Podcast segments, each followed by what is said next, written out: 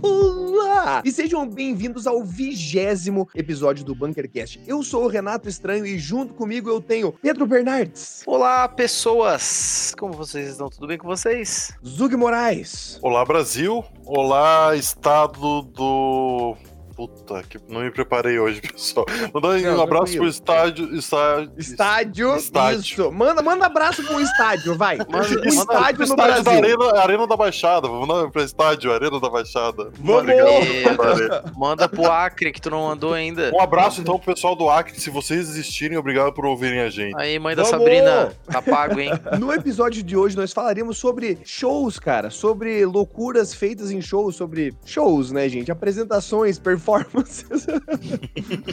é, se você sentiu falta de mim no episódio passado, não se preocupe que eu cheguei. Por isso que o episódio de hoje já vai ser mais bagunçado que o anterior, entendeu?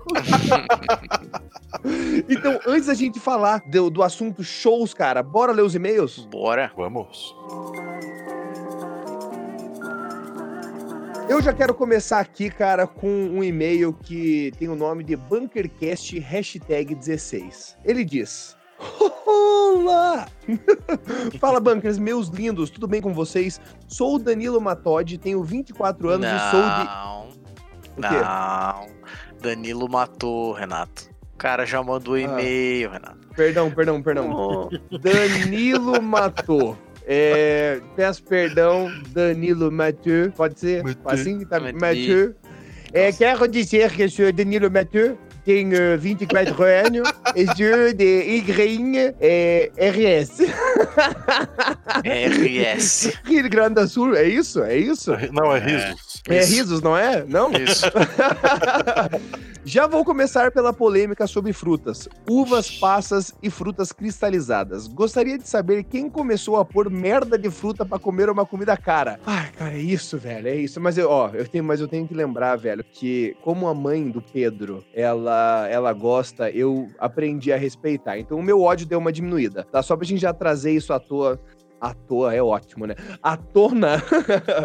é porque existe uva passa no meio da comida. E porque alguém criou a merda mais abominável do mundo chamada frutas cristalizadas. Ah, não, não é tanto assim. Ou oh, tem umas frutas cristalizadas que é da hora. Vamos, vamos tranquilo. É, da passa, hora, é. né? Da hora, assim. Ah, é, é, pesado. Não, mas, oh, né? mas, é, mas tem, mas tem o seu charme, tem o seu charminho. Só não pode misturar na comida. É o que eu falo. Separado num potinho, nham, nham, no meio misturado. Não, não. Caminha. Caminha. Feia. Vamos lá. Cara, eu amo frutas e uvas passas, mas tem que comer puro. Frutas no máximo em doces. Ao contrário das frutas cristalizadas, que simplesmente, se eu pensar em botar essa merda na boca, eu fico com nojo. Quem criou isso era no mínimo um completo infeliz. Não, cara, o cara mandou em caps, velho. Não ponham nenhum tipo de fruta no meio de comidas salgadas. Isso é abominável. Cara, ó, eu tô falando pra você. É, eu acho que a gente pode chamar esse meio de desabafo do Danilo. Danilo tava precisando soltar Sabe? pra fora. Não, Olha, eu, eu tenho, deixar... eu tenho, eu tenho só um, um contraponto para colocar aí, fala, que é na fala. comida mexicana e quando coloca porco com abacaxi, que é muito bom, tá? Nossa, muito bom. Eu acho que é um pouco pesada essa afirmação dele, apesar de ser a opinião dele, tá tudo bem. Tamo aqui, tamo junto, a gente entende o desabafo, a gente fez a mesma coisa. Mas realmente fruta cristalizada é difícil, é difícil. É.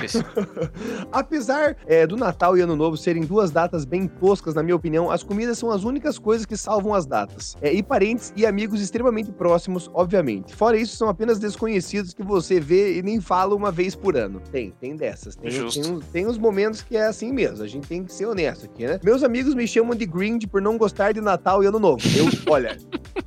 Eu juro pra você que por essa mensagem eu não tinha suspeitado. Até agora eu tava no escuro. o fato de eu não gostar dessa data é simples. Por não ter crenças e porque é preciso datas especiais para você querer conviver ou dar valor a alguém. Temos um ponto aqui do Danilo. Temos. Mas Temos um ponto aqui. Eu acho Temos um que... ponto aqui. Se eu também acho, velho, que você tem que pegar, velho, e celebrar todo dia nesse caralho. Mas eu entendo que às vezes, tipo, essas datinhas, elas dão uma empurradinha, assim, sabe? Faz é, um vagabundo. Lembra eu lá. Acho, eu acho que é justo o ponto dele, mas eu acho que se ele mudar a visão dele sobre a data em si, ele aproveitar este momento para, que nem o Renato falou aí, né? A gente tem que fazer isso durante o ano todo, não só numa data ou em algumas datas. Eu acho que a pessoa pode mudar, entendeu? Ela pode alterar a coisa. Ela pode, por exemplo, ah, é uma data de presentes, ela não precisa dar presentes, ela pode fazer coisas que são legais. Ela pode fazer, sei lá, um trabalho de caridade no Natal, pode pegar uma cartinha do correio lá pra dar um presente pra uma criança, entendeu? Muda. Você é bravo. Você é bravo. Mudar a tipo, tua perspectiva. Eu acho que também a galera leva muito esse negócio de, ah, não tenho crença. Eu, eu por exemplo, sou ateu. Mas Exato. eu acho Caralho, que, tipo, Zug, Zug, you're a godless man. É, pessoal, eu sou um condenado. Porém, eu acho que, tipo, cara, ter um momento ali que é importante pra outras pessoas da sua família, você gerar amor, você gerar é, esse tipo de, de, de complemento nessa data, eu acho que, cara, você pode transformar isso só pegar o lado positivo da parada, entendeu? Só pegar o lado bom e levar pra frente. Então, não acho que a gente tem que se prender muito a essas coisas. Mas, claro, você tem seu direito à sua opinião, né? Então, a gente só tá aqui falando. Eu que quero gente pensa. pegar, velho, e comentar aqui, velho, que, assim, eu, eu cara, teve vários anos, velho, que as- essas datas comemorativas não significavam absolutamente nada pra mim. E eu realmente foi uma coisa que comecei a ressignificar, porque tava perdendo o Natal, tipo, antes que era cheiaço, começou a ficar mais escasso de gente, né? Então, tipo, eu fui achando, ah, pô, vai ficando mais palha. Mas, cara, comecei a ressignificar com outras coisas que eu gosto e começou a trazer uma, tipo, um novo significado pra mim, assim, sabe? Juntar a galera. Então, enfim, fica aí proposto, entendeu? Essa, essa reflexão que você pode fazer ou não, né? Porque a vida é sua, né? Ele Exato. pega, ele conclui o e-mail dele aqui, entendeu? Com top 5 comidas dessa data maravilhosa. Ele coloca aqui tão cheia de paz. Eu acho que tem alguma nota de sarcasmo aí. Eu só queria deixar Uma leve ironia, né? comentário. Uma Eu ironia acho. humilde. Eu acho que os natais dele não foram muito bons ultimamente, mas segue, né? Cara, eu acho que assim, velho, a gente pode propor um jogo de ping-pong, entendeu? Na véspera de Natal, velho, ping-pong online, velho. Eu e você no Wii, velho. Eu duvido que esse cara não vai dar risada. Mas enfim, vamos lá. em que lugar?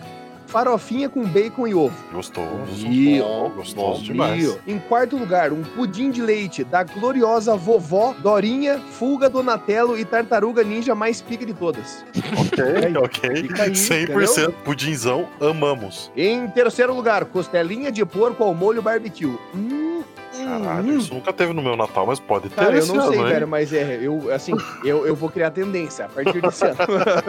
em segundo lugar, pãozinho dai, sabe pão dai? Pan, panzindai. O pão de alho, pão dai, maravilhoso. Em primeiro lugar, ele colocou churrasco, cara. É Porra, isso. mas daí, daí, né? Não, virou Fácil. uma feira já. Mas assim, tá bom demais, velho. Pô, convida deixa- nós aí pra esse final de. Eu gostei, velho, porque me tem meio que de tudo, assim. Achei bom, tá ligado? Aí ele deixa dois PS aqui, que na primeira e segunda colocação é algo que temos o ano todo, mas nunca falta no final de ano na minha casa, né? Na casa Justo. dele. É isso. Irado, É, ó, irado, é. use, use esse pensamento pra mudar a sua percepção sobre Natal e Ano Novo aí, ó. Traga coisas do ano inteiro pra essas datas. Você Talvez pode ver melhore. você não tem LOL instalado no PC, é isso que tá bugando. É, talvez cara. ajude. Talvez Tá ajude. ligado? Às vezes acontece. PS2, continue enchendo a segunda de todos os ouvintes de alegria. Vocês são fodas. Chupa. Chupa essa, cara. E, e, desculpa, tem um PS3 que eu esqueci que ele colocou pau no cu de frutas, uvas passas e frutas cristalizadas nas comidas. cara, eu quero deixar claro assim, Danilo, que eu- olha, a gente, velho, é, escutou o seu desabafo, velho. Agora você pode se sentir livre, leve e solto. Muito obrigado pelo e-mail, meu amor. Eu tenho aqui um e-mail, é, também sobre comida de final de ano. É, Olá, como vocês estão? Meu nome é Lisiane, mais uma garota. Assiste o nosso programa, obrigado. Finalmente a Vamos! gente tá conseguindo que algumas meninas nos assistam. Ela É, já participou aqui dos e-mails também. Vamos! Certo. Eu mandei um eco porque eu, eu, eu- gente, eu tô sem freio hoje. Ela diz: Eu tenho um paladar pior que o infantil. Então, minha lista de coisas pra comer que eu odeio no final de ano é longa. Problemas de gente fresca. É, eu, eu entendo porque eu não sou o cara que come qualquer coisa que eu coloco também. Então, né? Vamos lá. Mas vou mandar meu top 5 de coisas que eu gosto no final de ano. Número 1, carrinho de picolé, que meu avô paga pra família inteira. Esse é o evento final de ano pra mim, chupar picolé até não aguentar mais. Ok. Cara, que engraçado, porque Irado. isso também, também acontecia no meu final de ano. ah, é? passava Então, o então eu cara- vou pa- Sério? Meu Deus, mas ele largava. Sério, fazia o final de ano do cara, assim. Não, eu tenho uma história que uma vez na praia, no condomínio, um cara parou, o, o tiozinho, chamou todas as crianças do condomínio, tipo, estavam ali na frente, e pagou o cara o preço que- de todos os sorvetes que estavam ali. E o cara só pôde ir embora depois que as crianças terminaram de tomar todos os, os picolés do tiozinho, tá ligado? Pô, o, Fantástico. tio- o tiozinho ficou muito feliz e É, e- animal a ideia, né? É, então. Fantástica. E isso rola até hoje no- na casa de praia lá dos meus avós, né? Antes da, da- de coronas, virus and shit. É, que agora a gente tem um. Eu tenho um primo novinho, né? O, o Luca. E meu avô ele continua com a tradição dele, mesmo tendo mudado de praia. E só que a vantagem é a seguinte, né? Meu primo pode comer um, dois ali, né? A gente, daí, né, o dia inteiro, né? É, vai comer. Passa Só ali, vai, pega vai. um, passa ali, pega outro. Aí vai escolhendo os favoritos. Daí quando o vô vai comprar, tu vai lá e escolhe junto, né? Pega 70 Justo. do que tu gosta. Justo. Esse tipo de coisa. Tem, tem as vantagens de ser adulto, né? Então ela coloca primeiro o carrinho de picolé e do 2 até o 5 ela coloca só cachaça. Então, fantástico. Beleza. Já ótimo. sabemos o nível do Natal, né? É, o Nossa, Natal acaba bem. Ela manda isso aí, valeu. Obrigado, Lisiane. E eu tenho mais um e-mail Muito sobre esse obrigado. episódio. Tenho mais um e-mail além da Lisiane sobre esse episódio de comidas de final de ano, que é do Vitor Henrique Silva e Silva. Ele tem 26 anos. Quanto às comidas de final de ano, concordo, excluam uva passas das comidas e aprendam a uva passa foi, foi inventada para o sorvete de passas ao rum. É, isso. Mas bota lá, ninguém compra e todo mundo fica feliz. É, porque eu não, quase nunca vejo alguém comprando esse, esse sorvete mesmo, então. Cara, pessoas sensatas, Zero. Que Exato. bom saber, velho. Que bom. E aqui em casa, a tradição de fim de ano dos últimos quatro anos é lasanha. Uma de molho branco e uma de molho vermelho. E o líquido negro em níveis industriais. Perfeito. Isso pra mim é o Natal, viu? E é isso Exato, mesmo, exato. mouse o atraso. Não, pode mandar e-mail quando quiser. Se vê um episódio lá, acabou de escutar o episódio 3, quer mandar um e-mail sobre ele? Fica à vontade. É, desculpa o nosso atraso, né? É o nosso É. atraso, exatamente. Exato, Mia. Eu tenho um e-mail aqui da Marina Boschini, olha aí, nossa participante aí do programa. Olha! É, devo dizer que se você for menor de 18 anos, não recomendo ouvir esse e-mail, tá? É, ela manda: Olá, deveria ter um programa com o tema Liga das Lendas. Obrigada. É, a gente vai deletar o programa com a Marina, tá? É, infelizmente, Sakura, a gente vai ter que se desligar aí, infelizmente. É, uma pena, mas é Foi isso. bom enquanto durou. Né? É. Obrigado pelo e-mail. Eu trago aqui pra vocês um e-mail, cara, do Bonini, né, que é o nosso ouvinte aqui, velho, carta marcada já, velho, e manda, ele já começa, né, aqui estou eu mais uma vez, sou o Bonini, 24 anos e etc, sabe, a gente já é íntimo, já é isso, É. Bonini. Nem, É nem isso. se introduz mais, é isso. Pode mandar e-mail, velho, que nós estamos aqui, velho. Como estão todos? Estão todos bem? Cara, Todos por bem. enquanto, tá tranquilo. A gente tá humilde, né, cara? Muito bom esse episódio sobre essa maravilha tecnológica chamada live stream. Gostaria de dizer que acompanhar stream, seja de quem for, é uma válvula de escape enorme. Me faz bem demais abrir a live do Renato e da Sabrina, mesmo em dias. Ui, mesmo em dias mas antes que como essas duas semanas. Eu não entendi. Me faz bem demais abrir a live do Renato e da Sabrina quando eu chego em casa. Abro as lives e vou deitar. O pouco que eu assisto já me traz uma paz enorme. As comunidades de ambos são muito boas, galera, tudo gente boa. Enfim, um sentimento de conforto incrível.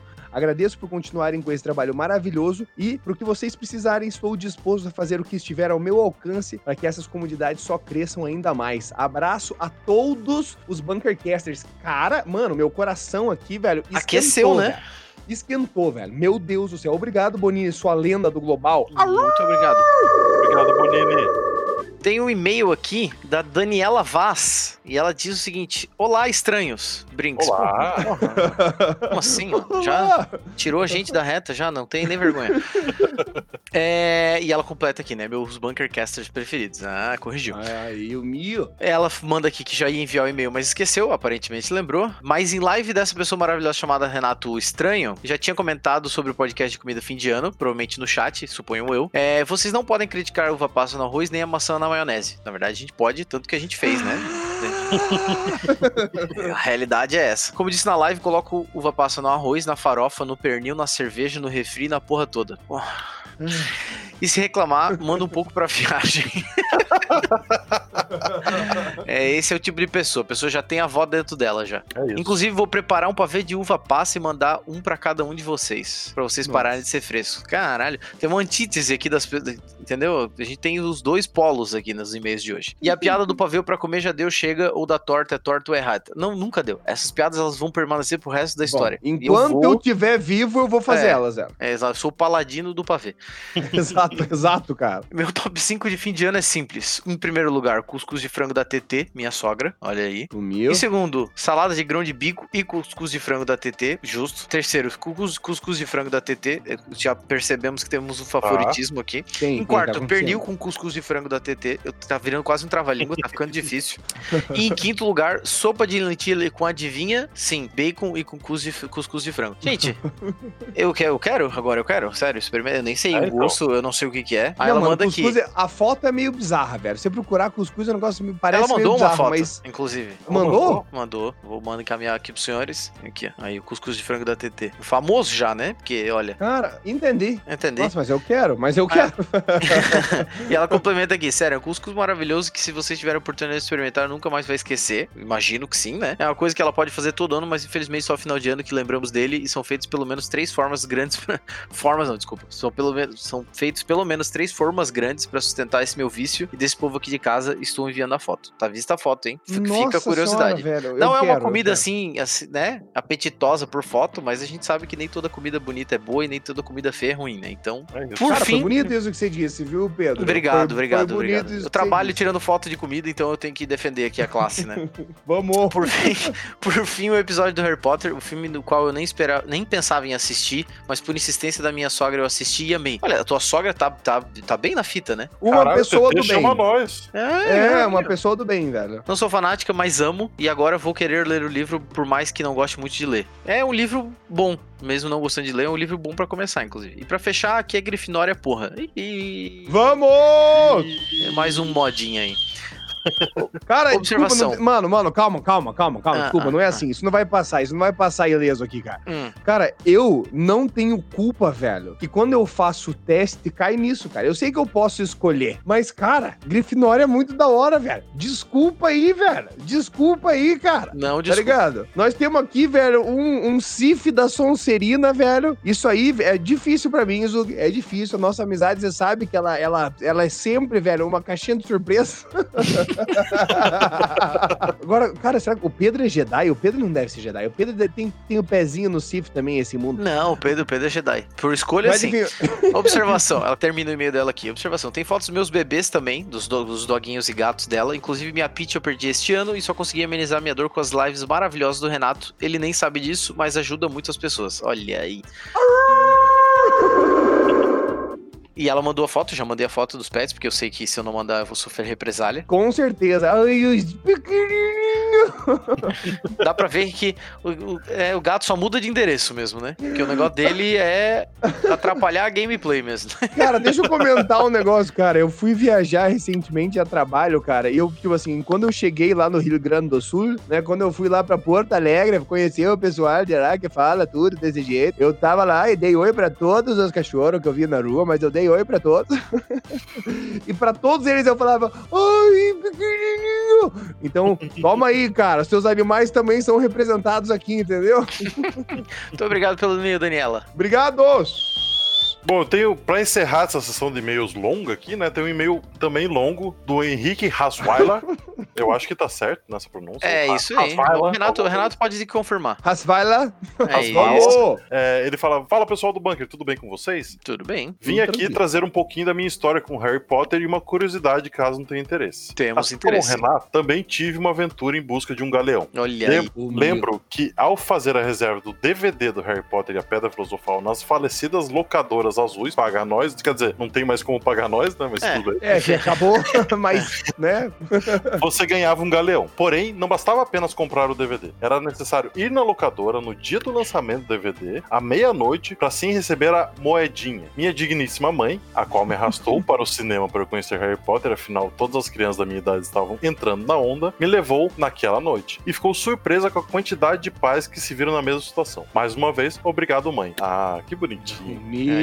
Recentemente li os livros escritos em inglês pela primeira vez, para ver as diferenças entre o original e a tradução que tivemos para o Brasil. Algo me chamou muito a atenção. Foram os discursos que envolviam o Hagrid. Se procurarem as frases originais dele, vão notar que a forma que ele se expressa é muito diferente do que bruxos e trouxas fala- falam normalmente. Enquanto, na nossa tradução BR, Hagrid fala igual qualquer outro personagem da série. Caraca, realmente não sabia É verdade. disso. Não, e tem, tem algumas uma- palavras que ele fala diferente, parece que é meio do interior, do interior da Inglaterra. Inglaterra, assim, é bem legal. E daí ele manda um link com algumas das frases, com algumas quotes do Hagrid que mudam um pouco do, do sentido das coisas que ele fala na série. Então é Uhum. bem, bem interessante. Por fim, a descoberta mais mind-blowing que tive quando li os livros em seu idioma original foi em relação ao jornal dos Lovegood, The Quibbler, Uhum. o, o qual no Brasil foi traduzido para O Pasquim. Dificilmente os livros fazem uma tradução literal de termos, e nesse caso não foi diferente. Pesquisando sobre essa tradução, encontrei o que foi o Pasquim no Brasil. Dois pontos. Um semanário que tivemos durante o regime militar, o qual fazia oposição ao mesmo. Exatamente o que The Quibbler começou a fazer assim que Riddle assumiu o poder do mundo mágico. Ele manda os links também. E, porra, ótima descoberta, porque pra mim o Pasquim era um nome meio que genérico do, do jornal É, só. eu jurava que era uma tradução, tipo, direta de uma palavra bizarra em inglês, assim. Aham, aham, bem, bem Cara, massa. que foda, que foda. Yeah. Uma grande sacada da falecida Lia Wheeler, que traduziu os livros de Harry Potter com muito sucesso. Palmas pra, pra Lia Wheeler, parabéns por, essa, por essa, esse toquezinho, porque é bem JK isso aí, né? Bem achar Uhum. algum nome, né? Então, bem legal. Era isso, pessoal. Desculpa pelo e-mail longo. E muito sucesso a esse podcast que anima as depressivas manhãs de segunda-feira. Grande abraço. Vamos! Muito obrigado, Valeu, Henrique, meu anjo. Ô, vou falar pra vocês, velho, tá da hora demais, velho, receber esses e-mails. E fico muito feliz, cara, que nós estamos recebendo e-mail de todos os públicos também, velho. Toda a galera tá mandando e-mail, então muito obrigado, cara. Não se esqueçam, mande um e-mail pra falecombunker.gmail.com, fechou? Fechou. Bora pro Vamos programa. pro programa. Vamos.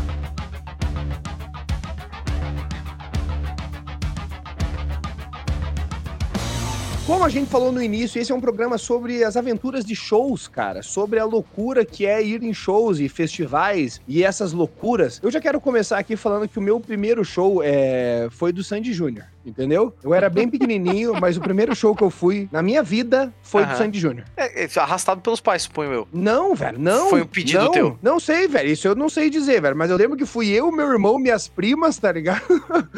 foi todo mundo no show do Sandy Júnior junto, velho. Isso, isso é uma informação importante, Renato. A gente precisa saber. Não, não sei, vou mandar mensagem pra ela agora. Mãe, era eu que queria ir no show do Sandy Júnior? Exato.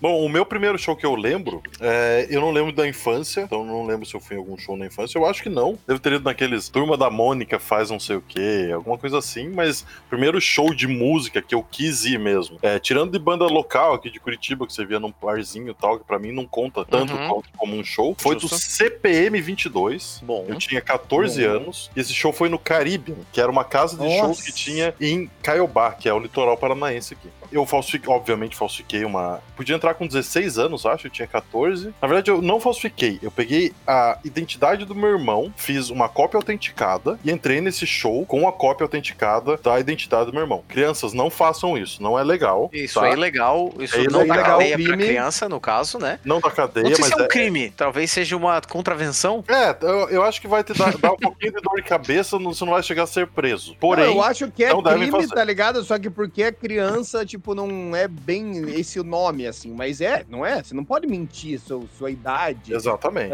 Você não pode falsificar um documento, correto? É, na verdade, eu não falsifiquei, né? Só usei a identidade de uma outra pessoa, que é pior, Ah, é talvez. verdade. mas, mas é, enfim. A famosa Tá falsidade passado. ideológica. Mas assim, Exatamente. não façam isso, né? Mas, Mas assim. foi o que eu fiz na época, com 14 anos de idade. né? Exato. Se falasse pro Wagner hoje em dia, Wagner, você faria isso? Não. Mas eu fiz. É, como eu sempre fui uma criança mais avantajada, né? Maior, assim e tal. Nem pediram minha identidade, então eu passei, tive toda essa dor de cabeça, mas eu lembro que foi aquele coração na boca, assim, pra conseguir entrar e tal. E daí, quando eu consegui entrar, pô, foi uma introdução no mundo do hardcore pra mim ali, né? Então ficou bem marcado esse show pra mim até hoje.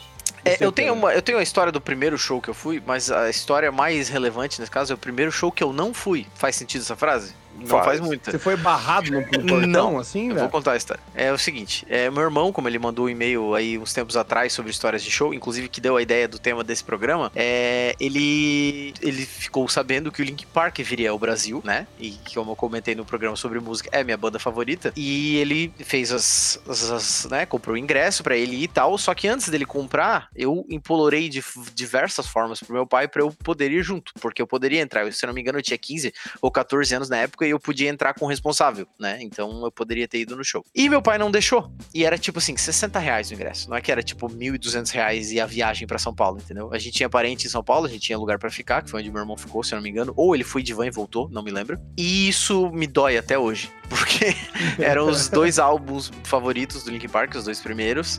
É, isso muda, né, de show para show bastante, né? Quando a banda lança álbum, ela toca mais música do álbum novo e esses dois álbuns são os melhores, na minha opinião. E inclusive a gente até teve uma conversa esses tempos sobre isso. Ele nem lembrava desse fato, óbvio, né? Que para ele não mudou nada na vida dele. Mas até hoje eu falo que pau no cu, velho não deixou eu ir. Não ia mudar Cara, nada para ninguém. eu só quero fazer um comentário aqui a respeito de shows do Linkin Park. É, esse é um dos poucos shows que eu fui. Eu lembro que uma amiga minha, que é a Mari, é, ela ganhou uma promoção pra ir assistir um show do Linkin Park em São Paulo, que era tudo pago, passagem e tudo mais. Eu fui, só que, cara, eu tava com uma dor de barriga tão sinistra, mano, que não dava pra eu pular no show direito, era que eu tava com medo de me cagar, mano. Cara, eu lembro que eu fiquei lá atrás, cara. E era assim, mano, eu segurando, segurando as calças, assim, cara, mano, pelo amor de Deus. Só que, cara, era uma hora e meia de show, irmão. Era tipo isso que a gente tem para aproveitar, velho. Eu sei que eu ficava, tipo assim, só mexendo os joelhinhos, assim, sabe? E gritando, velho. Porque o meu cu era tímido, cara. Não dava, não dava para fazer cocô no negócio do show, cara. Não tinha condição, cara. Mano, eu peguei, cara, eu sei que foi, um, foi uma dor, velho. Porque eu queria, tipo, eu, eu poderia ter aproveitado tanto mais o show, cara. Só que, cara, se eu não ficasse controlando, irmão, eu ia ter, mano, imagina, velho. Eu no meio a natureza te impediu. Park, velho, eu ia ter me cagado, cara. Pegar um, um ônibus de 8 horas com a galera que ficou bebaça no show, fedendo a merda. Essa é a minha história com o show do Linkin Park, Pedro. Então você tá vendo? Talvez tenha sido pro bem, então. No final das contas, acho que foi ok. no fim das contas, eu consegui no show do Linkin Park. Agradeço muito antes do, né, do, infelizmente, do falecimento do Chester, que foi uma tristeza inacreditável na minha vida. Mas eu consegui no show que, inclusive, o Zug também estava, que foi no SW lá em Itu. Exato. Uhum. É, e meu pai se redimiu, inclusive, porque ele levou a gente até Itu de carro. Caralho. Ele dormiu num motel de beira de estrada, que na verdade a gente também dormiu depois, quando ele foi buscar a gente no show. Ele levou uma multa porque ele estava estacionado na beira da estrada esperando a gente chegar no carro. Então, assim, ele pagou todos os pecados dele nessa viagem. É, e teve que entrar com os dois filhos no motel, que é uma ação suspeita em qualquer momento, porque era o único lugar que a gente conseguiria dormir. E então, assim, ele tá redimido, tá, pai? Obrigado, porque foi histórico. Eu não tive oportunidade em outro show, porque o outro show que eu tentei ir, que eu comprei ingresso, estava com a data marcada, já estava tudo certo para ir, que seria em Curitiba, na turnê que eles fizeram no Brasil depois disso. E o único show que eles cancelaram foi o de Curitiba. Foi de Curitiba. E cancelaram, tipo, três semanas antes e não tinha mais ingresso para nenhum outro show. Então, assim, realmente foi, foi, foi difícil. Mas eu consegui. Um deles eu consegui. É, esse show da SWU é um, é um marco, assim, porque, tipo, foi, acho que, um dos maiores festivais que eu já pude fazer parte. E, uhum. tipo, no, nos três dias de festival, foram, foram três dias, foi sexta, sábado, domingo, se não me engano. Cara, tocaram bandas absurdas, assim. Tipo, foi, foi o primeiro show que eu consegui, o único show que eu consegui do Rage Against the Machine, que é uma, uma banda que já tinha morrido, basicamente, já não tava fazendo mais turnê. Eles uhum. fizeram uma turnê é, nessa década ali. Por acaso vieram pro Brasil nesse festival e foram headliner do primeiro dia. E, tipo, nem era pra ter Rage Against, porque as outras bandas do dia eram todas mais calminhas tal. Tinha Los Hermanos, tinha coisas mais calmas nesse dia e fechou com Rage Against the Machine, que é tipo uma quebradeira absurda, então é, é, é, um dos shows que fica na minha memória também. E, e, esse show tem uma história boa também. Porque a gente foi com uma amiga minha, é, a Marina. A gente tava em um grupo de três meninos e a Marina tava indo junto. E, faltando duas semanas pra, pra, pro show, a Marina tava jogando bola e estourou o ligamento do joelho. Ei, coisa boa. Só que a gente falou, Marina, negativo. Deixa a cirurgia para depois e você vai no show com a gente. E ela foi no show com a gente, no meio da confusão. Só que, a hora que começou a tocar Rage Against the Machine, a área VIP foi abaixo acho, né? Porque, pô, uma uhum. banda política que prega com prega bastante é, igualdade social tal, a galera que tava lá pra assistir o show não aceitou que tinha uma área VIP na frente do palco, derrubou tudo e, cara, virou um pandemônio, virou uma confusão. A gente se abraçou em três em volta da Marina, cara, e tava todo mundo se quebrando tal. Isso na terceira, quarta música do show. E aí, de repente, sumiu um, de repente sumiu outro. Eu agarrei a guria e falei, pelo amor de Deus, vamos sair daqui. Daí a gente. Era uma, era uma descida, assim, era uma, uma era morrão, né? O palco era lá embaixo. Então, cara, eu abracei a menina, empurrava ela e empurrava todo mundo, assim, ó, sem conseguir respirar direito. Foi, foi um pouco é, assustador na hora. Tipo, vou confessar que eu tava bem cagado na hora. Uhum. Daí eu tirei, conseguimos tirar a menina dela, fiquei uns dois minutos tomando ar, assim. Daí, beleza, sentamos. Um frio, um frio. Nossa, Meu tava gelado mesmo. Senhor. Não, e de dia fazia muito calor, e daí de noite fazia um frio, porque era numa fazenda tudo aberto. Uhum. Então, cara, foi um dos momentos que eu renasci. A hora que eu saí do, do meio da muvuca, a gente conseguiu assistir o show em pé, num cantinho tranquilo. Eu falei, cara, salvei a vida de alguém, já fiz minha parte aqui, posso curtir o show, obrigado. Mas eu, esse show vai ficar pra sempre na minha memória. Foi muito legal. N- nesse festival a gente viu, além deles, a gente viu Joss Stone, a gente viu Dave Matthews Band, a gente viu Kings of Leon, o Linkin Park. Viu Queens of the Stone Age. Então, cara, tinha muita banda muito top. Assim. Nesse Foi- dia não tinha Avenged também? Avenged Sevenfold, exatamente. Foi no dia e do. o Tiesto terminou, né? É, nessa hora eu já tava indo embora. É, né? então. Eu fui só ver Linkin Park e Tiesto mesmo. eu, cheguei, tipo, a gente chegou um pouco mais cedo, ficamos ali, tipo, de bobeira e tal, não sei o quê. Frio, meu Deus, sério, sério, tava muito frio esse dia. Vento, vento gelado. Aham. E aí a gente assistiu o show do Linkin Park, mais pra, pra frente, assim. Aí depois a gente saiu, deu, foi um pouco mais pra trás, assistiu o show do Tiesto, porque eu gosto de Tiesto, né? E daí, antes de acabar, um pouquinho antes de acabar, pra não sair com a muvuca toda, a gente foi embora. Daí. Obrigado, Nossa, o- pai. Obrigado. O Zug, ele comentou do Caribbean, cara, e tipo, esses shows que aconteciam em casas noturnas, eu acho que foi o que eu mais participei, assim, né? Aham. No- eu lembro que no Caribe eu, eu fui no show do Rapa, fui umas duas, três vezes que ele tocou lá. Eu lembro que o Marcelo D2 também tocou lá uma vez no, no Caribe. Tocou, E, cara, show sertanejo, cara. Eu lembro que, tipo assim, é, na Woods de Curitiba, cara, é, eu acho que eu, partici eu, eu participei de umas 10 gravações de DVD lá, de dupla, assim, tá ligado? Tipo, porque. Só que assim, eu não sabia necessariamente quem eram os caras. Tipo, eu ia porque tinha contato lá dentro e falava assim, cara, vamos. Inclusive, eu fui no show do David Guetta, assim. Uma amiga minha, cara, ela tinha ganho ingresso, aí ela tava assim, ah, cara, não sei com quem ir e tal. Ela pegou assim, um dia antes ela me ligou e falou assim, bora, bora no show do David Guetta. Eu falei, vamos, claro que vamos. Por que não? Vamos Renato, por- tu por me não? passa esses contatos, essas amizades. Que Mano, porra é eu- essa? Era Eu o meu, fui- Na época era meu DJ favorito e minha banda favorita e tu ganhou os dois. Porra. Não, eu ganhei, eu simplesmente fui lá, assim, cara, eu lembro que era uma balada de bunda cheirosa tremenda em Curitiba, que era Liquid, assim, que tinha aquela galera com as camisas, tá ligado? Que ficava, tipo, só encostado na parede, assim, bebendo uísque, Uhum, sabe? uhum. E daí tava eu lá, tá cara, completamente tacando foda-se, assim. e daí a elite curitibana segurando seus copinhos e rindo ho, ho, ho, foi maravilhoso, cara. Sério, o que eu dei, porque parecia que os caras não sabiam se divertir, tá ligado?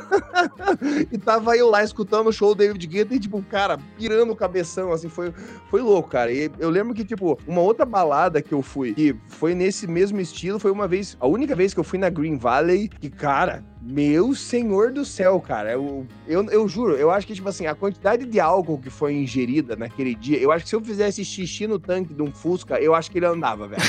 juro, juro, juro. Cara, eu saí carregado, assim, velho. Foi um negócio louco Mas demais. tu lembra o que que tu viu lá, não? Não, não, é o que eu tô dizendo. Eu não faço a menor. Mano, era tipo assim, eu tava com os brother, velho. Daí os brother falavam assim, ah, vai ter show de não sei quem. Eu, tipo, ficava de boa. Assim, eles falavam, ah, Renato, vai todo mundo lá, bora. Vamos. E eu não sabia quem era, cara. Eu tava só indo pelo RP, assim, pra ficar fritando junto com a galera. E, tipo, isso aconteceu até no. Tipo, eu, eu contei essa história, porra. Do, do show da Dua Lipa que eu fui. E eu não Uhum. fazia a menor ideia, velho. Foi tipo assim, sabe, vamos, vamos. Daí às vezes eu descobria no dia, assim, eu falava, ah, é verdade, hoje eles iam gravar o DVD. É o participante de ocasião, né? Exato, era tipo assim, alguém me ligava e falava assim, tem ingresso. Eu falava, estou indo.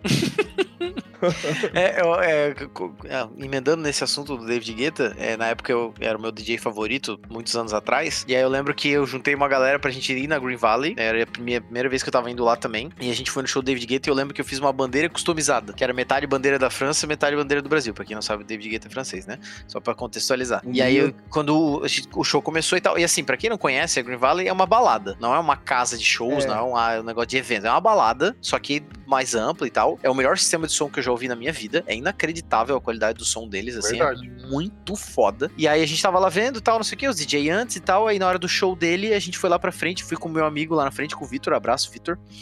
E eu ele subi no ombro dele, levantei a bandeira, eu lembro dessa cena até hoje, eu era super fanzoca na época. Levantei a bandeira, fiquei tipo uns 10 segundos assim com a bandeira, ele viu a bandeira, porque não tinha ninguém, nem ombros, nem nada assim, né? Porque era uma balada. Ele apontou assim pra mim, fez um joinha. Aí eu falei, fechou, podemos ir embora. Agora pode encerrar minha vida. Ele sabe, ele me viu. tá ele me bom. viu, ele sabe quem sou eu. tá? Ele reconhece a minha íntimo. existência. Exatamente. E aí eu lembro que num outro show que a gente foi no na Green Valley também, fui com outros amigos, que era o show do Nick Romero, que é um dos meus DJs favoritos até hoje. E a gente foi no show e a gente tava pilhadaço pra ir nesse show, porque eu tava muito viciado nessa época em música eletrônica, muito, muito viciado, tipo de procurar em fóruns e sites obscuros e baixar site chinês, música, eu tava assim, profundo no negócio. Nerdolando no troço. E era meu DJ favorito nessa época, depois do Guetta, era ele o meu DJ favorito. É, virou, né? O meu DJ favorito. E a gente foi pra praia e tal, não sei o que, que era né, no apartamento do amigo nosso que era ali perto. Aí no- a gente foi pro show e eu fiz uma bandeira também. Eu adorava fazer bandeiras, tá? Eu amo bandeiras, inclusive. É bem, bem, bem aleatório. E eu fiz uma bandeira que, no lugar da bola da bandeira do Brasil, e a logo da gravadora dele, que tinha acabado de lançar e tal. Eu falei, vai ser bem íntimo isso, né? Vai ser bem top. E a gente fez a mesma coisa. Na hora que ia tocar a música mais fudida dele na época, eu lembro até o nome da música sinfônica, a música é boa até hoje. E eu subi no ombro desse meu amigo, que era mais alto ainda, então né, a gente tá- devia estar com uns 3 metros somados. O, o- o Renato conhece o Arthur, O Mio. men- legal. menor a criança. E aconteceu a mesma coisa, a gente subiu, subiu o botão, a bandeira pra cima, assim, com a logo do cara no meio. Ele também deu aquela pontadinha assim. E eu falei, gente, é isso, eu tenho dois amigos DJ agora. eu, tô só- eu tenho uma, sou uma pessoa de conexões. E, cara, esse show foi foda. Meu, foi muito foda. A gente fez amigo na pista, porque era só a gente pulando igual maluco. O resto tava só, tipo, loucaço, fritaço, assim, olhando pras luzes. E a gente tava, tipo, muito curtindo o show. Cara, foi animal, animal o show. Brabo, brabo, cara. E você, Zug, você que, você que foi em 500 shows assim, cara, conta umas histórias aí, velho, de um show brabo que você foi, você deu aquela aquecida no coração e você ficou tipo, caralho. Então, teve um show que eu fui quando eu cheguei no Kansas, eu tinha 15 anos, e meu pai era muito roqueirão lá. Uhum. Aqueles roqueiro brabo, assim. de- O pai de lá, Ouvi- no caso. É, o meu pai, o meu host father. Mas eu Uhum. chamo de pai porque me tratou como um filho. Então, Justo. não tem por que não, não chamar. Uhum. É, chegando lá, ele falou: Ah, você quer ir num concert de rock com a gente? Eu falei, porra, vamos aí, né? Meu irmão tinha 13 anos, eu tinha 15, meu pai achou que podia levar a gente. Pô, perfeito, vamos aí. E era um show meio de tarde, assim, tipo, o show começava às quatro, tinha dois artistas se apresentando às 5 e às 6, e daí a banda principal era às 7. E eu não conhecia a banda principal, que era Deep Purple. E, tipo, tinha ouvido Smoke on the Water alguma vez na minha vida. E o artista que abriu pra ela era o Joe Satriani, que é um dos maiores guitarristas do mundo. Caralho! Caralho! Só que, tipo, era um show, pra mim era um show, ah, meu pai vai me levar ali 5 mil pessoas, pequenininho, não era tão grande o lugar, aberto, céu aberto e tal. Falei, Aham. ah, vamos ver o que que é, né, vou, vou tô com vocês. Cara, e a hora que eu ouvi aquele cara tocando guitarra daquela maneira, eu falei, Jesus amado, o que que eu tô fazendo aqui, cara? Eu não mereço isso aqui, né? Eu ali com 15 anos não entendia bosta nenhuma de música, bosta nenhuma de, de, de som, e, cara, foi um dos momentos que me fez ficar tão louco por ir em shows assim, porque, cara, aquele sentimento que passava de uma coisa que você nunca ouviu, mas que te toca ali, que, que, que te dá uma relação, cara, foi sensacional. Então, esse show é um que tá marcado pra minha vida, eu tenho o ingresso guardado até hoje. Cara, é. Pra mim é um dos momentos que fez formar esse meu gosto musical. Então, Deep Purple nem é uma banda que eu escuto muito hoje em dia, mas o fato de eu ter visto ao vivo eles e o Joe Satriani abrindo ainda foi, foi, foi, foi fantástico. Porra. É, outro show que eu fui na gringa, eu fui, obviamente, no, no, é, House of Blues, né? De Orlando, que é tipo um dos lugares clássicos de show dos Estados Unidos, é o House of Blues. Uhum. E, tipo, várias bandas já passaram por lá, bandas que depois estouraram, ficaram gigantes. Eu tive a sorte de ver o Bad Religion lá, que é uma banda que tava no meu top 5 lá no, no dia da, que a gente falou de música. Então, Sim. é, podem imaginar como é que foi pra mim. E meu primeiro show do Foo Fighters também foi em Orlando, que foi na Amway Arena, que é o estádio que o Orlando Magic jogava na época. Uhum. E, cara, fantástico, né? Tipo, Ginásio, né? é, um ginásio daqueles de, de arenas gigantes, Arenas. tipo, aham. 50 mil pessoas. Uhum. E os caras fizeram um esquema que nessa turnê, eu acho que era o quarto álbum do Foo Fighters, ou terceiro ou quarto, por ali, eles tinham um palco e tinha um círculo na frente. E do nada, no meio do show, descia um palco em cima desse círculo. Uhum. Os integrantes caminhavam até lá e faziam um show acústico com três músicas ali, com Uhum. Times Like This, acho que é do quarto álbum, então, Time- Times Like This, com violino e tal, cara, coisa mais linda do mundo. Então, foi o primeiro show que eu fui do Foo Fighters e ficou muito marcado porque, cara, era uma produção que, pô, sinceramente, eu tinha ido num show do CPM, tinha ido em show ali no Caribe, pô, que a banda entra, toca direitinho e tal, mas toca ali num palco normal. Uhum. E daí que eu pude ver, tipo, todo um entretenimento, né, no, num show. Então, pô, os caras armaram um negócio que descia, e luz, e caralho, e som, porra, muito tesão. Então, Uhum. ficou marcado. E tanto que depois eu tive a oportunidade de ir em dois shows do Foo Fighters e foram legais, mas esse esse show pra mim ficou muito, muito marcado, porque, pô, é uma coisa totalmente diferenciada, sabe? Eles com a Uhum. estrutura toda ali pra, pra fazer. É, eu acho legal, como tu comentou aí, eu acho legal até trazer um ponto bem específico, que é a diferença entre é, festivais e shows de banda. Concordo. Porque tem muita diferença, é, e, eu, e é, eu até vou levantar esse paralelo entre shows de rock e, e músicos, assim, né, tipo bandas, e de DJs também. Porque, Uhum. assim, no caso de DJs, essa é a minha percepção, tá, gente? Nas festas, tipo, ah, vem o Nick Romero, vem tocar na Green Valley. Cara, 80% das pessoas que estão lá, elas estão lá por causa da Green Valley. Eles foram lá festar e beber igual o Renato. Fez daquela vez que ele foi lá.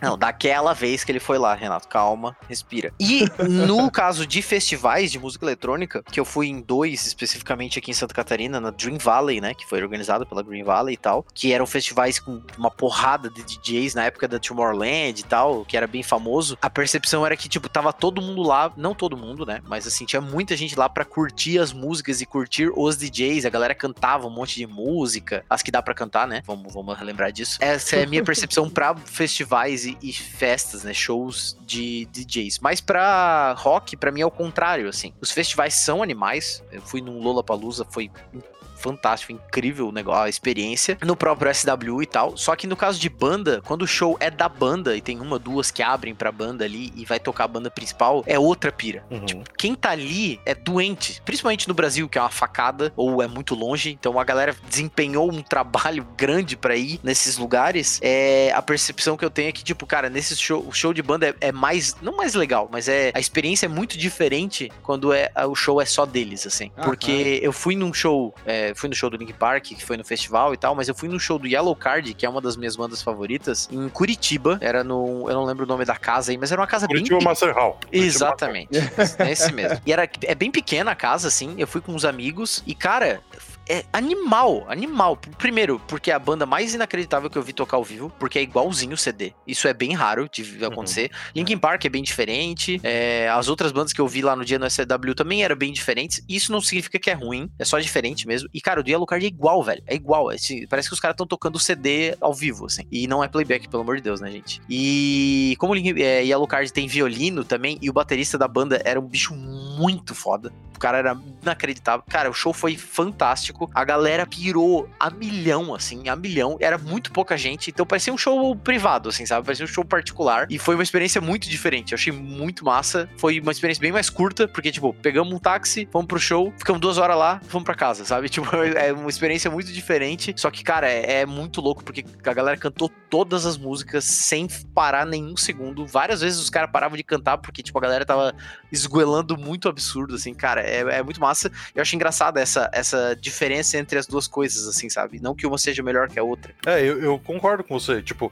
eu, eu, eu acho que tem uma diferença e eu acho que é melhor. A experiência de você ir num show só da banda, eu acho que é uma experiência melhor do que um festival. Então, tipo, é, o festival tem muito, muito disso que você falou, de gente que gosta de uma banda, gosta de duas bandas que tá ali, e as outras bandas ela tá lá mais com os, os amigos dela, conversando, tomando Uhum. cerveja. E não tem nada de errado nisso. É uma Exato. experiência ok. Mas pra mim, quando eu quero ver uma banda que eu gosto, eu quero ir estar com um monte de gente com a camisa da banda, um monte de gente cantando todas as letras que ninguém conhece. Uhum. Tipo, pra mim, essa experiência de estar no show. Então, por exemplo, a minha banda favorita é System of a Down, que também Uhum. falei aquele dia do, do programa. É, eu fui em dois shows dele. E du- as duas vezes eles vieram tocar no Rock in Rio, mas eu fui nos shows que foram em São Paulo, só deles, ou acho que teve uma que teve banda de abertura, a outra nem teve banda de abertura. Uhum. Só que daí eu sabia que todo mundo que tava ali, tava ali pra ver System of a Down. E, cara, a galera não tava nem pra beber, nem pra nada, a galera tava ali pra Não. assistir o show, tá ligado? Sim. Tipo, ônibus e ônibus e ônibus chegando um atrás do outro de- do Brasil inteiro pra ver os caras. Então, pô, essa idolatria que a gente tem sobre uma banda, ou é, que a gente gosta tanto de uma banda igual do, do System, que tem os seguidores alucinados. Cara, eu acho que é, para mim é mais legal, tá ligado? Então, é, eu não acho que. O, o festival tem seu valor, mas se você é fã de uma banda, veja se ela vai fazer um show fora do festival, porque vai valer a pena você ver. É, vai por valer isso a que eu nunca, eu nunca pirei em ir no, no Rock in Rio, por exemplo, por esse motivo, assim, porque é muita gente, tá ligado? A chance de Uhum. tu ficar no lugar massa é bem difícil e tal, a não ser que tu curta se estressar, né? Mas, Exato. que nem o Zug falou, às vezes a banda só vem pro, pro festival e vai embora, então é a chance que tu vai ter de assistir e tal. Mas, cara, ver o show, tipo, só dos caras é um negócio muito absurdo. É muito Eu foda. quero trazer aqui um, um comentário a respeito de um show que eu fui, que foi Uhum. muito zica, porque assim, né, cada pessoa aqui, velho, como vocês já perceberam, elas trazem pra mesa o que, que elas acham muito da hora, né? Como vocês podem ver, os shows que eu fui, eu fui muito relapso nos shows que eu fui, né? Foi tipo assim, cara, vamos aqui, vamos lá, ou tipo, os brothers falando, vai. Tanto que esse show que eu vou falar aqui específico, que foi muito foda, eu nem lembro quem tocou. Mas, o que eu quero trazer aqui, cara? Eu lembro que foi uma festa, cara, que tava, tipo, de eletrônica em Curitiba, e eu sou doente por iluminação. Uhum. Cara, tipo, quando eu vejo uma iluminação foda, eu falo assim, cara, não me interessa quem está tocando, eu quero ficar aqui, cara. E eu lembro que, tipo, foi uma, era uma festa de Halloween que rolava, que rolava em Curitiba, que eles traziam DJs, cara. E, mano, a organização daquelas luzes era tão foda, velho. Que, tipo, mano, imagine assim, velho, umas 200 moving heads, aquelas luzes que ficam mexendo, assim, cara, uma do lado da outra em paralelo num corredor, velho. Lá na frente, um laserzão, assim, daqueles sinistros RGB faras. Cara, você ia andando naquele corredor, mano, as músicas iam mexendo. E eu lembro que uma hora, velho, o DJ, ele segurou aquele drop daquele grave pesado, Pedro. Uhum. E daí, cara, ele apagou as luzes, cara, ligou a luz negra, cara, começou aquelas luzinhas bem devagarzinho, assim, tá ligado? Deu uma Uhum. hora, subiu, cara, quando baixou a luz no chão, assim, cara, ela, tipo, mano, só veio aquele soco de grave, eu, mano, eu quase ejaculei. Juro pra vocês, velho. Mano, eu falei assim, cara. Mano, a minha vontade era subir na mesa de som e abraçar o cara e falar assim, mano, você é um monstro, cara. Você é um Uhum. monstro. Então, cara, por favor, velho, você que tá escutando esse podcast, cara, se você tem, tipo, vai nessas festas, velho, também perceba a luz, velho. Os caras dão um trabalho, velho, pra fazer aquilo lá acontecer bonitinho, velho. Enfim, velho, só queria compartilhar isso, assim, porque foi um momento que, cara, foi, foi bonito de ver, velho. Não, mas eu acho, eu acho legal isso que você falou. Tipo, tem que valorizar todos os processos da produção de um show desses grandes, tá ligado? É, Cara, e- imagine que vem tudo aquele equipamento, vem de fora em shows grandes que vocês vão. Todos os equipamentos vêm de fora pra fazer aquele momento pra você. Então, porra, valorize, cara, a luz, valorize o som estar bom, tá ligado? Não Exato, é fácil você cara. fazer um lugar pra Pô. 50 mil pessoas soar bom o som. Você vai lá, cara, você vê o som, daí, tipo, pô, os desafios que tem, cara, pô, eu acho muito massa. Eu, eu fui, como eu falei pra vocês, eu fui em pouco desses shows, assim. É, os festivais que eu fui, acho que foi, tipo, em dois. E foi, tipo, eu não fui pra assistir necessariamente uma banda, porque, tipo, eu gosto mais de assistir aquela vibe, tipo, num, num sei lá, um. Como é que é o nome? No Teatro Positivo de Curitiba, eu lembro como referência, assim. Quando ia tocar uma banda, cara, que você pode, tipo, cara, escutar eles sentado, trocando ideia, tá ligado? Pô, eu fui uns shows de jazz, cara, que eu gosto pra caralho, assim, de, de ficar sentado e ficar, tipo, bebendinho ali. Eu não sou muito de, cara, tá lá, assim, no, no meio da muvuca, mas, cara, quando eu vejo que o que os caras fazem com iluminação nesses shows, cara, eu fico de cara, mano. Pô, os palcos da Tomorrowland, tá ligado? Eu, eu olho aquilo e eu falo assim, cara, eu não tenho vontade de, tipo, tá no meio dessa loucuragem toda. Só que, cara, É. quando eu olho aquelas luzes, eu, eu falo assim, mano, eu queria estar lá só pra ver isso, cara. Nossa, porque, cara, é, é muito sensacional. Essa parada que o Suki falou, velho, a forma como os caras planejam os palcos, cara. Porra, tipo, eles caras colocam. é, o, o palco muda de altura, cara. Os- os- a parada que, su- que suporta as luzes, mano, é um negócio sensacional, velho. Não adianta, cara. Não adianta. Eu tenho, tipo, eu tenho vontade de ir mais em show só pra ver o sistema de iluminação, gente. Chupa! É, eu, Entendeu? eu gostaria de deixar uma menção honrosa falando desse assunto aqui, que foi um show que eu vi na Dream Valley mesmo, num festival de, de, de DJs e tal, que foi o show do Zed, que tem uma galera que conhece, ele tem bastante música popular e tal. E, cara, é engraçado como tem diferença. Até nos DJs, quando eles vão fazer esses shows de festival e tal, que não é. É bem difícil ter show só deles. Ele trouxe uns. O, ele trouxe o diretor de imagem dele. Eu não sei qual é a profissão exatamente do cara, diretor de iluminação. Só que, cara, o show inteiro era muito sincronizado, todas as batidas, todas as paradas. E não é um show gravado, tá? A gente não tem essa história. Não, isso não rola. Mas, cara, era tipo assim, ah, ele tem uma música, por exemplo, que é um remix da música do Zelda, tá ligado? Aí começou a música do Zelda, nos telões começou, tipo, os bonequinhos do Zelda e tal, não sei o quê. E, cara, todos os drops, tipo, eram muito perfeitos. Então ele tinha um cara especificamente fazendo isso com ele. Ele deve vender o show dele já com, com essa pessoa contratada, né? Então, cara, é um negócio muito absurdo, assim. Foi muito foda. Tipo, não achei o melhor show que eu vi na Dream Valley, mas, cara, toda a questão de sincronização, meu, ficou muito foda. Muito foda. Irado, irado. Eu tive um show que, ficou impression... que eu fiquei impressionado pelo visual também, que foi no Team Festival aqui de Curitiba, isso em 2006, 2007, acho. Que foi, foi talvez a melhor line que eu tenha visto em algum festival na minha vida. Que foi Hot Chip abriu, daí Uhum. o segundo show foi Bjork. E, cara, o show da Bjork visualmente é um negócio absurdo. Tipo, tudo combina muito, tudo. é, o, o- os fundos vão trocando, com as luzes vão trocando, e figurino dela vai trocando, e tem coisa que ela joga do palco que combina com o figurino tal. É, é, é bem absurdo, assim, é bem, bem Bjork, né? Porque é um, um bem som Bjork, é isso que eu ia falar. Um totalmente diferente, e, cara, o visual do show dela é totalmente diferente também. E depois tinha Arctic Monkeys, que nessa época eles estavam no segundo CD, então era uma banda que chegou, parou, colocou quatro luzes atrás, tocou e foi embora, tá ligado? Tipo, uhum. eu amo Arctic Monkeys, mas ele, o show deles é exatamente como o CD. Eles não falam quase nada com a plateia, eles cantam as músicas perfeitamente e vão embora. Uhum. E daí fechou com o The Killers, que daí, cara, é uma explosão a produção hollywoodiana, o show dos caras, tá ligado? Uhum. Tipo, 200% lá, o palco parece que triplica o tamanho pro, pros caras fazerem o que eles fazem, totalmente engajado com o público ali. Então, é, nesse dia, eu acho que eu vi dois dos maiores apresentações visuais que eu já vi em shows. E depois a gente vai falar dos shows que a gente gostaria de ver um dia, mas o show do Coldplay, todo mundo fala que é isso, que é tipo, você não precisa nem gostar da música para assistir aquilo e ver que é um espetáculo, tá ligado? Então, uhum. isso eu acho muito massa num show, esse, desses shows grandes. Óbvio que eu tive minha fase de hardcore, que os caras de hardcore vêm pro Brasil tocar, eles trazem três mudas de roupa e as guitarras e tocam. tá Às vezes trazem um pano é pra colocar mesmo. atrás do palco. Exato, com a logo da banda, né? com a logo da banda, é isso. Então, tipo, eu fui muito show assim na minha vida, mas é também é muito legal, mas essa experiência de shows mega produzidos, mega, mega coloridos, bonitos, visuais, uhum valem muito a pena também. É eu bom. lembro que nessa época que eu frequentava shows de DJs que eu não conhecia, eu nivelava eles pelos caras que usavam a pistola de gelo seco na galera, sabe? Uhum. Se, se, o cara usava aquela ferramenta, eu falava, esse cara é gente boa. Porque o que acontece, cara? É, eu também não sou um cara muito pequeno e eu sempre tive um problema de suar muito. Ah, sim. Eu ia nesses eventos, eu, a minha camiseta, ela trocava de cor, entendeu? E, tipo, eu tenho uma foto numa formatura que eu fui com uma camiseta azul, cara, que à medida que eu fui passando a noite, ela foi ficando um azul marinho, assim, sabe? Uhum. Ela foi alterando de cor, cara. E daí, tipo assim, os DJs que tocavam, e eles mandavam esse, tipo, gelo seco na galera, assim, cara. Nossa senhora, que lá, tipo, dava uma refrescada. Eu falava assim, esse cara se preocupa com a plateia dele. Aqueles que jogavam água, por exemplo, eu falava, cara, é isso, é isso que eu quero, tá ligado? Porque eu não vou ficar com tanto peso na consciência de eu estar encharcado.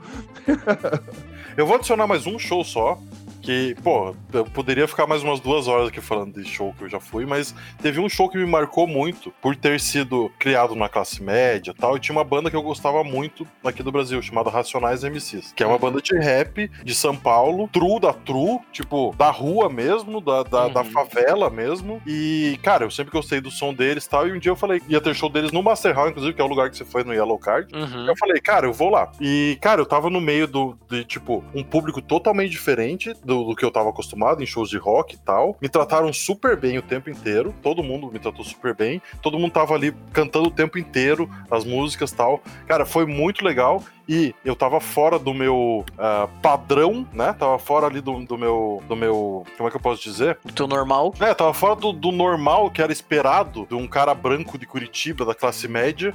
E, cara, uhum. fui super bem tratado, todo mundo curtindo o show, todo mundo na paz. Então, cara, é, derrubem preconceitos, tá ligado? Isso, isso é uma parada boa também de se falar em show. Cara, gosta da banda? Vai no show. Vá no show porque se você gosta mesmo, pô, você vai estar no meio de um monte de gente que vai vai estar curtindo o som também. Então, é, acho que vale a pena vocês também, tipo, pô, ah, eu gosto de, é, sei lá, de um, de um, estilo que, que nenhum dos meus amigos gosta, mas vai lá, cara. Você gosta de sertanejo, mas você anda com uma galera que curte eletrônico, vai lá no show de sertanejo, cara. Tipo, não interessa como você vai estar, tá, interessa como você vai, tipo, como você vai reagir àquilo, tá ligado? Então, vá Exato. curtir o seu show. E se você tiver os teus parça junto, cara, esse negócio que tipo, o Zuki falou, eu acho também é, é, importantíssimo, velho, porque eu lembro que eu fui em shows, eu né, não tenho assim, eu não, não uso muito roupas, tá ligado? De, de, de, um estilo específico, assim, mas geralmente eu sou o cara mais largado que se foda. Eu lembro que eu fui num show, cara, que era, tipo, mais hardcore, assim, tá toda a galera de preto e tudo mais. Cara, eu fui lá, eu tava completamente diferente, tava 100% hip hop, assim, na época eu falei, putz, cara, vai ser meio estranho, assim. Mano, foi super de boa, mano. Eu fiquei uhum. batendo cabelo com a galera lá, tá ligado? Só uhum. vamos! o único lugar que a galera é arrombada é embalada mesmo. O é resto, é, é, qualquer exato, show, exato. a galera é muito gente boa. Inclusive, eu gostaria de falar aqui como o nosso último assunto do, do, do, programa, tirando o nosso top 5 que vai ah, ter eu, eu, eu vou fazer uma menção honrosa depois, não quero nem saber. Tá bom. Que é, a Dai, minha namorada, beijo, amor, ela nunca tinha ido em show nenhum na vida dela, até, sei lá, 25 anos de idade. Acho que foi nessa época. Hum. E aí eu dei de presente de Natal pra ela o ingresso para um dos dias do Lola, né? Eu ia junto com ela, obviamente, porque ia tocar Bastille, não sei se vocês conhecem. Tem uma já galera que chama de. Bastille, né? Mas é Bastille, até onde eu sei, né? Desculpa se eu estiver errado, mas eu acho que é isso. Eles falam assim nas entrevistas. E só que assim, como é Lola, lá no, no, no Autódromo de Interlagos, né? Cara, é um negócio absurdo. Foi o festival, o maior festival que eu já fui na minha vida. É muito louco, a vibe é muito massa. Tipo, a galera é muito de boa. É muito massa. O Lola é muito massa, apesar da facada e tal. Mas assim, é- era muita gente muito absurda. E, cara, no mesmo dia, a gente assistiu Skrillex, que era um, é um dos meus DJs que eu acho que é muito foda. O show dele é inacreditável. É um show que o Renato enfiaria a cabeça dentro da terra, de tão maluco que é. É Cara, muito eu vou falar louco. pra você, velho. Os caras fazer uma menção aqui ao Skrillex, velho, que foi a única pessoa, velho, que se preocupou em capturar o áudio, velho, de dois liquidificadores transando e transformou em música, velho. Esse Exato, cara é foda, velho. Dubstep for Life. Viu o show dele, é, a gente viu é, o show do Dylan Francis, que é o meu, meu- atualmente meu DJ favorito, é, que não é de EDM especificamente. E, Renato, esse show tu ia chorar com a iluminação. Eu tenho uns vídeos gravados que, cara, é inacreditável, porque tem toda a estrutura do Lola lá do, do palco e tal. E também tinha, ele tinha esse cara de direção de, de vídeo. Mano, absurdo, absurda direção, assim, de arte do show, foi muito foda. E o show do Bastil que a gente assistiu, que foi o último da noite, que eu falei pra Dai, amor, dá o celular aqui, dá a bolsa, só, eu penduro tudo em mim, só curte, velho. Só tenha essa Só experiência. Eu queria deixar esse apelo, inclusive ela chorou no show, tudo, até porque as músicas dos caras são tristes pra caralho. Eles pediram desculpa durante o show, inclusive, falaram, gente, eu sei que as músicas são tristes, essa vai ser a última triste, a gente só vai cantar feliz daqui pra frente. Porque é uma bad vibe fodida, mas os caras são muito bons ao vivo, muito foda. A Dai adorou o show, foi muito massa. A experiência foi muito louca do Lola, inclusive pra mim, que já tinha ido em show e tal, mas apesar de não ser super, né, experiente nisso, mas foi muito louco. Cara, é, não percam essa oportunidade de ir em shows. E se for, não fica gravando, velho. Grava uma música ou outra, tá? Tipo, Tira eu sei uma que é legal. foto. Tira uma foto, posta um stories, mas não fica filmando, velho. Vai ter no YouTube. Algum otário vai filmar e escurte, velho. Grita pra cima, pula, olha pro palco, vê, pelo, vê o palco na tua frente. Não fica olhando pela tela do celular. Por favor, faça isso. Isso quando puder ter show de novo, né? Obviamente. Exato, cara, exato. Eu quero fazer a minha menção honrosa aqui, velho. É, eu peguei, cara, tipo, eu, como eu falei, né, muitos shows e tal, barará. Mas, cara, teve um show, velho, que eu gostei muito, velho, que ele aconteceu na minha casa, velho. Quem tava sendo DJ era Pedro Laicos, velho. Mano, isso aí pode parecer piada, mano, mas, velho, foda-se, eu vou contar essa história. A gente tava fazendo uma festa lá em casa, velho, e a gente pra caralho, velho, o filho da mãe do Pedro, porque eu não consigo xingar ele de filha, né? Não tem como. É, cara, Pedro pegou, velho, e falou assim: eu não vou, eu não vou, eu não vou, que se foda, eu não vou. Cara, eu tava cantando, velho, ele chegou, eu fiquei acho que um minuto mandando ele tomar no cu, tipo, no Uhum. microfone, Não, segurando um minuto, o microfone. um minuto é bem pouco. Foi bem mais que isso. É, então, eu tava muito bêbado, né? Mas assim, né? Eu tava num, num território controlado ali e tal. Cara, eu sei que ele começou a tocar, velho. Porque, tipo, na minha festa eu sempre ficava muito preocupado em garantir que todo mundo tava se divertindo, né? Então, cara, quando eu terminava de cantar, era o momento que eu falava assim, cara, agora, velho, eu vou, foda-se. E eu lembro, cara, que o Pedro começou a tocar, velho. Mano, eu tava tão louco. que, cara, mano, foi tipo, eu, eu guardei na minha memória, assim, velho, uma música, cara, que era, era como é que é, velho? Tiff alguma coisa, velho. Eu sempre perguntava pra ele, é um cara com É, do- saxofone, velho. É Thief, do OK. Tiff, bandido do ok. Entendeu? Cara, mano, eu lembro, velho, que tipo assim, mano, a gente até tava com um som meia boca, assim, só que, cara, meu Deus, como eu me diverti, velho. Como eu me diverti, velho. Cara, sério, diversão braba, velho. Um show, velho. Só queria dizer pra você, Pedro, pelo amor de Deus, velho, volta a fazer show. We miss you. Big fan from Brazil. A gente, tem que, a gente tem que contar essas histórias no próximo programa sobre show que a gente vai ter que fazer, porque não falei nem metade aqui ainda. O Zug, eu posso que não falou nem um décimo. Big ter um fan from Brazil. Eu quero que se foda. come, come to Cara, sério, gente, o Pedro é um monstro. Ele é bom mesmo, velho. Sério, é muito assim, eu da hora. fico, fico, fico vermelho. Não, mano, eu pedi, velho. Foi bom demais, mano. Cara, sério, foi Foi sensacional, massa. velho. Foi bem massa. Eu só fico triste quando o Pedro toca de roupa, cara. que- Ô, verdade Alô. sendo ditas, alô. Vamos lá então, cara. Como, qual que você- como que você quer finalizar o programa? Porque o tempo passa rápido demais, Ah, então velho. vamos, vamos fazer aqui pra, pra finalizar aqui, pra gente voltar pra essa tradição que a gente perdeu, já teve, voltou, voltou no último programa de NBA agora, e é o nosso tradicional já, top 5. E aí vamos fazer um top 5 aqui, não de shows favoritos que a gente já foi, mas um top 5 de shows que a gente ainda quer ver na vida. Pode ser de novo, pode ser show que nunca viu, pode ser show de banda que tu nunca vai ver porque não existe mais, whatever. Boa. Fiquem Tá. à vontade. Eu vou começar aqui, velho, dizendo que um dos shows que eu queria muito ir, é, e, cara, né, virou até filme depois, cara. Eu queria ir naquele This Is It, cara, que ia ter do Michael Jackson, cara, que é impossível Uhum, ter. Mas, uhum. cara, queria muito ter ido naquele show, velho. Eu vi o filme e falei, cara. Olha que parada foda. O cara tava construindo uma coisa sensacional, assim. Esse era um dos shows que eu queria muito ter ido assistir, velho. Esse é o teu quinto lugar. Esse é o meu. Ah, é verdade, é um top 5, perdão. É, exatamente. Cara, cara, vou colocar em quinto lugar esse do, do Michael Jackson, cara. Eu vou, eu vou pegar umas coisas aqui que, tipo, não. É um show que aconteceu da Lauren Hill, que foi de um campeonato de hip hop, assim, aquelas, sabe, face-off, assim. Os caras levaram um MJ, os caralho, levaram um monte de coisa, assim. E ela simplesmente foi lá com um banquinho, um violão. Isso aí deve ter sido, tipo, zica pra caralho. Em terceiro lugar, cara, eu vou colocar aqui um show do Manford and Sons. É, mesmo sendo minha banda favorita, assim, cara, tipo, eles tocam mais em festival, assim, daí tem muita gente, eu não acho tão da hora. Uhum. Tá ligado? Deve ser um showzaço, inclusive. Puta, eu queria muito nesse também. E em segundo lugar, cara, eu vou colocar o show de uma amiga minha, que é Jenny Mozello, que ela, cara, ela, tipo, porra, só que eu quero ver ela no formato jazz, que ela nem faz mais, hoje ela é uma cantora pop, mas eu lembro dela cantando Freedom, e tipo, cara, foi uma música que eu escutei ela cantar, eu falei assim, mano, isso aí é muito foda. E em primeiro lugar, cara, um show que eu gostaria muito de ver, velho, é do Pedro, e que se foda! Eu quero um show teu, Pedro! Aí, Pedrinho. Eu vou, Cara, é verdade, mano. Mano, quando- mano, mano, tipo assim, é que vocês. É, só pra elaborar pra vocês, velho. O Pedro, velho, ele, tipo, ele fez uma festa uma vez na. Foi lá, foi lá na minha casa, velho. E eu fiquei mexendo nas luzes assim, mano. Cara, eu tirei uma pira, mano. A galera tava na pista de dança, assim, cara. E eu ficava lá, velho. Eu trocava a cor. Assim, deveria mandar o drop pra fazer a luz piscar, assim. Nossa senhora, velho. Foi muito sensacional, velho. Isso é Eu muito gost- legal de ter. Eu gostei demais, cara. Eu quero muito ver aquilo acontecer de volta, cara. Nós Então, vamos fazer pô, de novo. porra, um dia nós vamos fazer eu, de eu, novo. queria, eu queria muito, velho, porque, porra, foi da hora. Porque pra mim foi muito sobre, tipo, cara, juntar os amigos. Eu chorei diversas vezes que, tipo, Uhum. meus amigos fizeram música, assim. Então, cara, adoraria de verdade ver tocar de volta. Que se foda! Esse é o meu top 5. Zug, top Ei! 5 do Zug. Bom, meu top 5 demorou 40 minutos pra ser feito, né? Deixei 25 bandas de fora. Mas, cara, as 5, ó, dessas 5 tem duas que eu poderia ter visto esse ano e que Pandemics levaram de mim. Então, Metallica eu tinha ingresso pro ia ter show aqui em Curitiba. É meu, meu, meu quinto colocado. Eu adoro a banda, gosto muito do som e queria ver eles.